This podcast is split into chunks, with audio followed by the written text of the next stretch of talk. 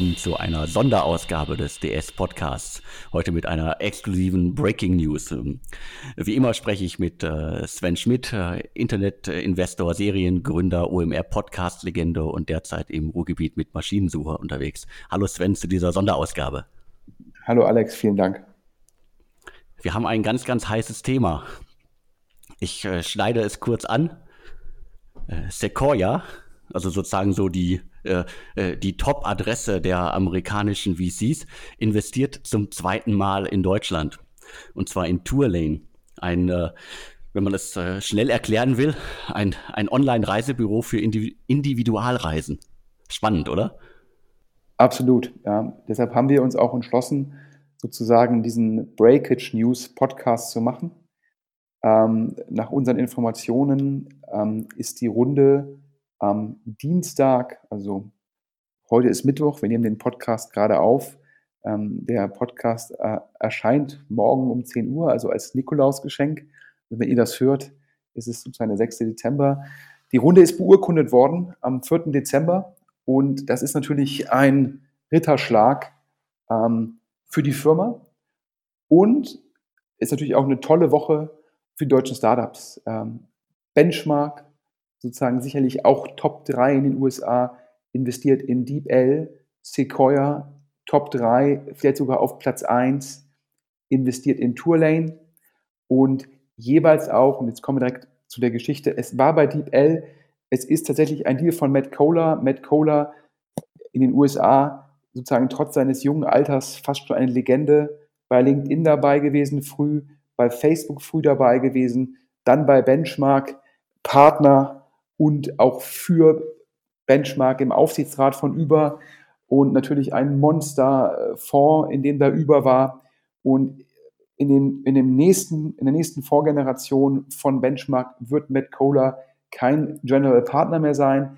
Das heißt, DeepL ist einer seiner letzten Deals, also ein unglaublicher Ritterschlag für das DeepL-Team. Und jetzt das Gleiche halt im Endeffekt ähm, für Tourlane. Dort ist nämlich der verantwortliche Partner ähm, Alfred Lin, ähm, Gründer von Zappos, sicherlich ähm, den meisten Hörern bekannt.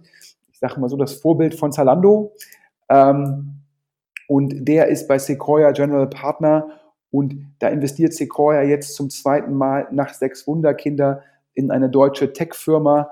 Ähm, das ist natürlich ein super Zeichen, denn Sequoia sieht ja auch alle Deals in den USA und wenn die dann sagen, sie möchten in dem Segment, wie du schon gesagt hast, ein Online-Reisebüro für Individualreisen, nicht in einen amerikanischen Player investieren, sondern in Tourlane, zeigt das ja, dass sozusagen das Team um die beiden Julians ja nicht nur in Deutschland mega, mega klasse ist, sondern weltweit führend, denn ansonsten würde Sequoia in ein anderes Team investieren. Also daher eine tolle Woche äh, für die deutsche Gründerszene.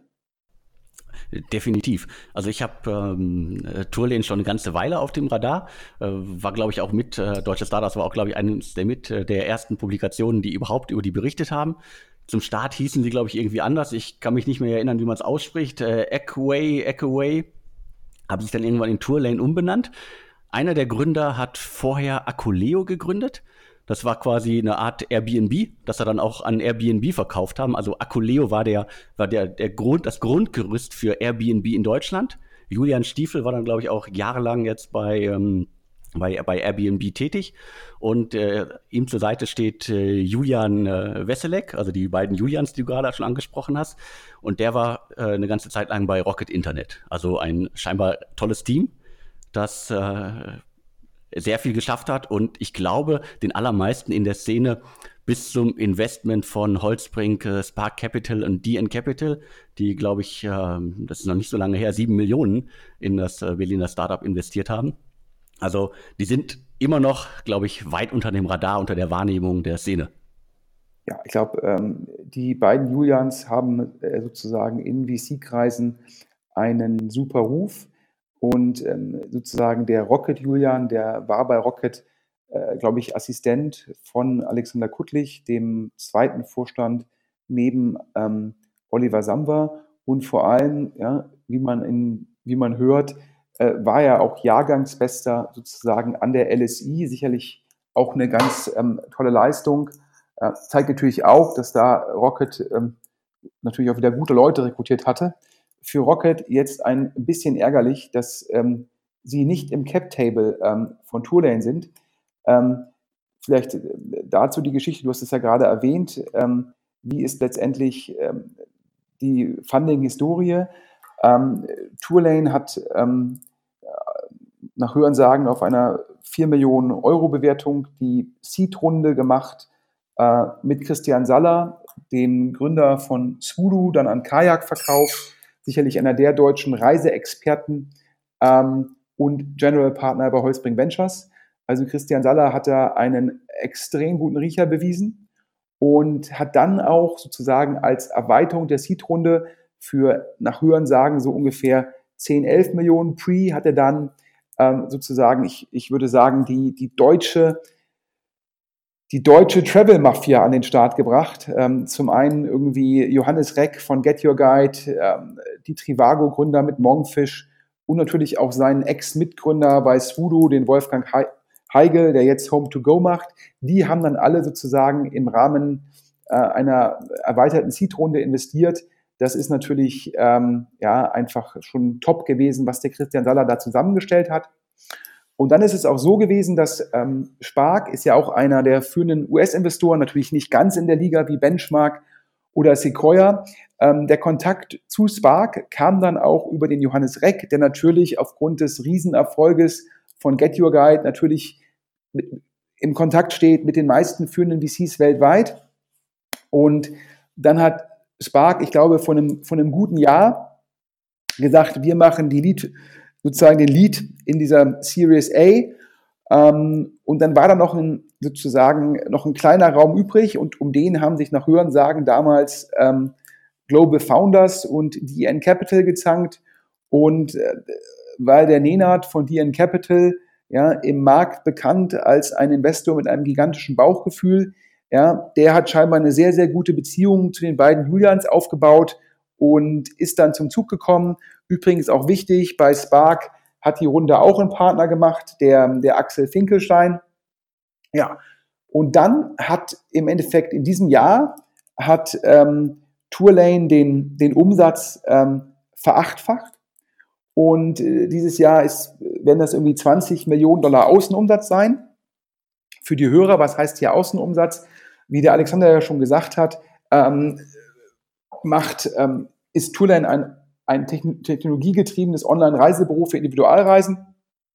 Es werden also Fernreisen äh, sozusagen gepackaged, ähm, die den Wünschen der Kunden entsprechen. Und die 20 Millionen Dollar ist dann sozusagen der gesamte Umsatz einer Reise. Und äh, Tourlane hat sozusagen für ihre Serviceleistung 20 Prozent Marge. Das heißt, der Innenumsatz ist 4 Millionen US-Dollar. Und jetzt kommen wir zu den Details der Runde. Sequoia mit natürlich den Bestandsinvestoren zusammen hat scheinbar 24 Millionen Dollar investiert auf einer sogenannten Pre-Money-Bewertung von 90 Millionen. Das heißt, die sogenannte Post-Money-Bewertung ist dementsprechend 114 Millionen US-Dollar. Ähm, daher ähm, ist jetzt Tourlane auch sozusagen neunstellig bewertet, ein ganz, ganz großer Erfolg. Ja, und für die Hörer, die den Taschenrechner schon gezuckt haben, ja, und die gesagt haben, Mensch, 4 Millionen Innenumsatz, 90 Millionen Pre-Money, das ist ja ein Umsatzmultiple von 22. Warum ist das Umsatzmultiple so hoch? Das hat letztendlich, glaube ich, drei, vier Gründe. Top-Team, starkes Wachstum, äh, riesengroßer adressierbarer Markt und viertens, was sicherlich ein ganz starkes Zeichen ist, ähm, die Firma erzielt jetzt schon einen positiven Deckungsbeitrag auf der ersten Order nach Marketing und variablen Kosten. Ja, das heißt, wenn dann die zweite Order kommt oder wenn die Firma in der Lage ist, sozusagen durch Skalierung die Marketingkosten zu senken und auch die variablen Kosten, dann wird entweder ab der zweiten Order richtig viel Geld verdient oder schon auf der ersten Order.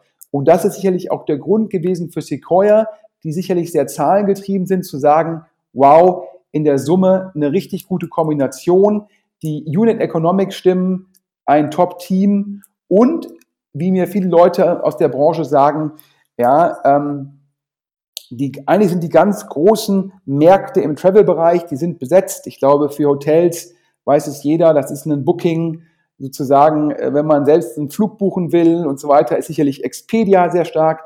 Beide Anbieter haben den Gesamtmarkt natürlich auch konsolidiert. Ja, Expedia durch Übernahmen, Booking durch organisches Wachstum und sozusagen das letzte dicke Brett, was die beiden noch nicht geknackt haben, sind halt diese Individualreisen und da scheint Tourlane jetzt den ähm, super Ansatz gefunden zu haben. Also ich glaube, ich gab ja in den letzten Jahren oder gefühlt im letzten Jahrzehnt sehr, sehr viele äh, Ansätze, die Ähnliches versucht haben. Ich glaube aber, etliche davon sind gescheitert, viele davon sind sehr, sehr klein geblieben. Und äh, umso erstaunlicher, also ich finde es wirklich immer wieder erstaunlich, dass es gerade im Travel-Segment, dass äh, einige deutsche Investoren, und ich glaube, Christian Saller hat es selber mal gesagt, so nach dem Motto, äh, ich glaube, wir machen nichts mehr im Travel-Segment, dass es da immer wieder noch so Perlen gibt, die einfach das Ganze, die, die Fähigkeit auch haben oder die Chance haben, so ein ganzes Segment komplett umzukrempeln und nochmal dafür zu sorgen, dass da mal richtig Stimmung ist in einem Markt, der für viele scheinbar abgegrast ist oder war. Man muss aber da auch differenzieren. Also ich teile eigentlich die Skepsis, dass man sagt, der Travel-Markt, der ist sehr, sehr schwierig geworden. Ich glaube, man muss sich zwei Fragen stellen als Investor im Travel-Markt. A, wird das schon bedient von einem Expedia, von einem Booking, von einem Trivago, von einem TripAdvisor? Wenn das Segment schon bedient wird, dann ist es sehr schwierig. Und zweitens, ist ein Team gut genug, in einem kompetitiven Markt sozusagen zu bestehen? Ja, weil natürlich sogar wenn ich einen anderen Kundenbedarf erfülle, ist mein Online-Marketing natürlich immer noch im Wettbewerb mit den Großen. Das heißt, da braucht es sozusagen ein, ein Top-Team. Und ich glaube, wir haben ja jetzt in Deutschland natürlich auch Home to Go, wo ja der Wolfgang Heigel wieder operativ mitmischt und auch der Nils Regge, das hervorragend läuft. Auch da war es natürlich ein neuer Ansatz zu sagen, wir machen Metasuche auf letztendlich äh, Ferienwohnungen und Airbnb-artigen Produkten. Und jetzt mit Tourlane das und auch bei Home2Go, ja, Inside, ein super Investor drin und hier jetzt bei Tourlane sozusagen der Ritterschlag ähm, für Sequoia. Und auch da, glaube ich, nochmal ähm, Ehre wem Ehre gebührt. Ja, Johannes Reck hat die Intro gemacht zu Spark. Johannes Reck hat die Intro gemacht zu Sequoia. Da muss man sagen, da sieht man auch, wie ein, ein Angel, der sich in einem Marktsegment gut auskennt und der auch eine hohe Reputation hat, wie der für ein Team ja, Türen öffnen kann. Das ist dann noch glaubwürdiger, teilweise, als wenn der Christian Saller das sagt. Der Christian Saller natürlich ja, durch die Studio-Übernahme, durch Kajak, natürlich auch bestens vernetzt. Aber wenn dann Sequoia hört, da ist Christian Saller involviert und Johannes Reck, dann geht die Tür halt eher auf. Das ist einfach mal super Signaling und ähm, dementsprechend ähm, ja, tolle Leistung äh, von allen. Wir sollten an der Stelle noch kurz erwähnen, es gibt natürlich auch einen Konkurrenten, da hatten wir, oder hattest du, glaube ich, auch schon mal darüber berichtet, Tourradar, äh, sitzen in, glaube ich, Wien, Österreich. Genau, richtig. Und äh, die haben äh, kürzlich 50 Millionen Dollar bekommen. Korrekt, und zwar von äh, TCV. Ähm, und da ist auch ein deutscher VC drin, nämlich der äh, Christian Mehrmann von Sherry und auch, äh, ja, Full Disclosure, ähm, der ähm, Hoxton Ventures, äh, Hussein Kanji, das ist ein Ex-Kollege von mir von Excel. Ähm, und ähm, das ist auch im Endeffekt der gleiche Ansatz. Und jetzt habe ich im Endeffekt äh, von beiden Firmen, habe ich mich natürlich im Vorfeld des Podcasts mit beschäftigt. Ähm, wo ist die Differenzierung? Tourlane, da ist das durchschnittliche Ticket. Also was gibt jemand für eine Reise aus? Wohl ungefähr 8.000, 9.000 Dollar. Das heißt, da, da, da, da richtet man sich schon an Leute, die über relevantes, verfügbares Einkommen verfügen, um sich eine solche Reise leisten zu können.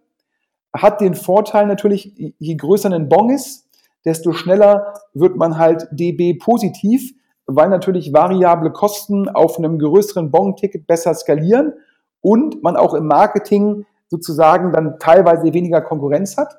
Und Tourada macht das ähnliche wie Tourlane, allerdings sozusagen ein, zwei verfügbare Einkommensstufen drunter.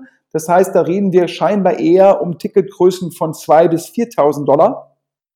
Ähm, und da muss auch ein Tourer da natürlich hingehen und noch mehr standardisieren, noch mehr automatisieren um trotz der geringeren Ticketgröße immer noch sozusagen äh, von einem Deckungsbeitrag, äh, damit das passt. Also die sozusagen die, weil die alle, alle diese Anbieter haben ungefähr so 20 Prozent Marge auf, die, auf den Bon.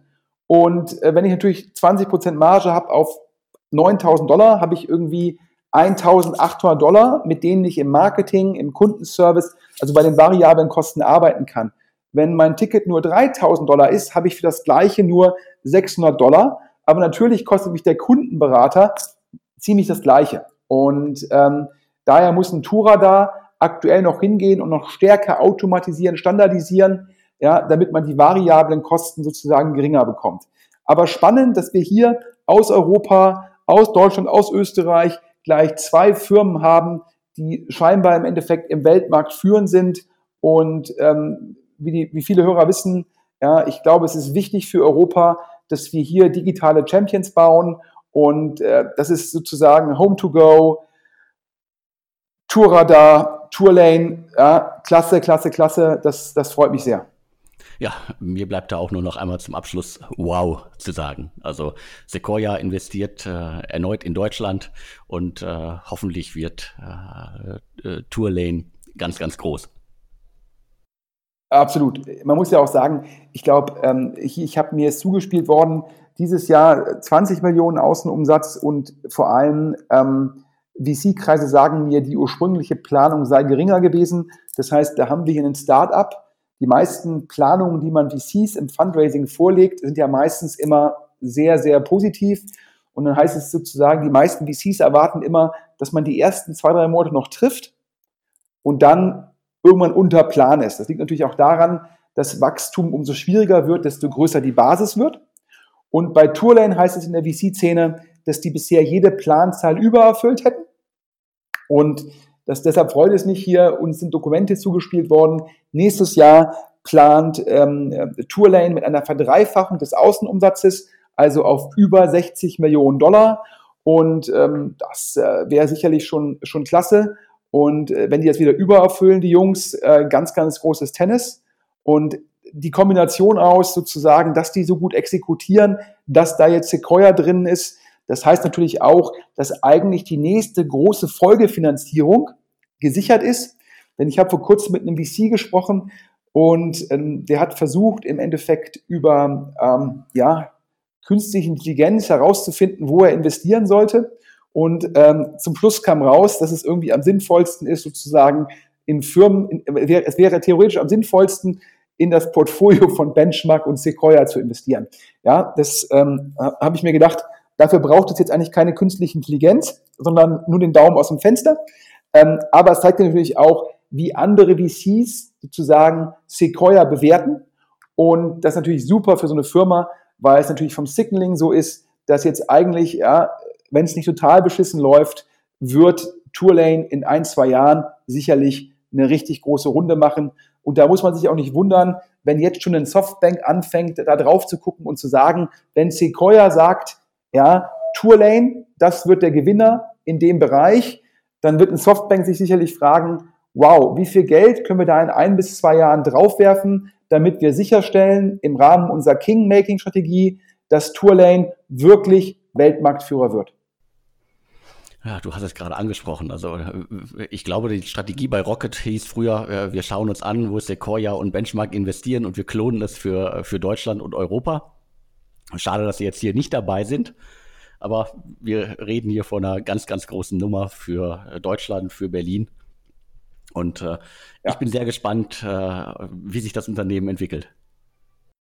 Ja, ganz großen Glückwunsch ähm, ans gesamte Team. Das ist, super. Und je mehr wir Top-Investoren in Deutschland sehen, desto besser ähm, äh, für, den, für den Standort. Ähm, und dementsprechend, ja, äh, Alex, vielen Dank für deine Zeit. Vielen Dank, dass wir den äh, Breakage Podcast machen konnten. Die offizielle Pressemitteilung soll nach meinem Informationsstand übrigens am Montag rausgehen. Ähm, das heißt, bei deutsche Startups äh, hört man es und liest man es ja mal wieder vier Tage früher als auf TechCrunch. Genau, das ist gut. Äh, vielen Dank für das Gespräch und äh, wir hören uns in der kommenden Woche im regelmäßigen Podcast wieder. Gerne, bis dann. Jo. Tschüss. Und tschüss.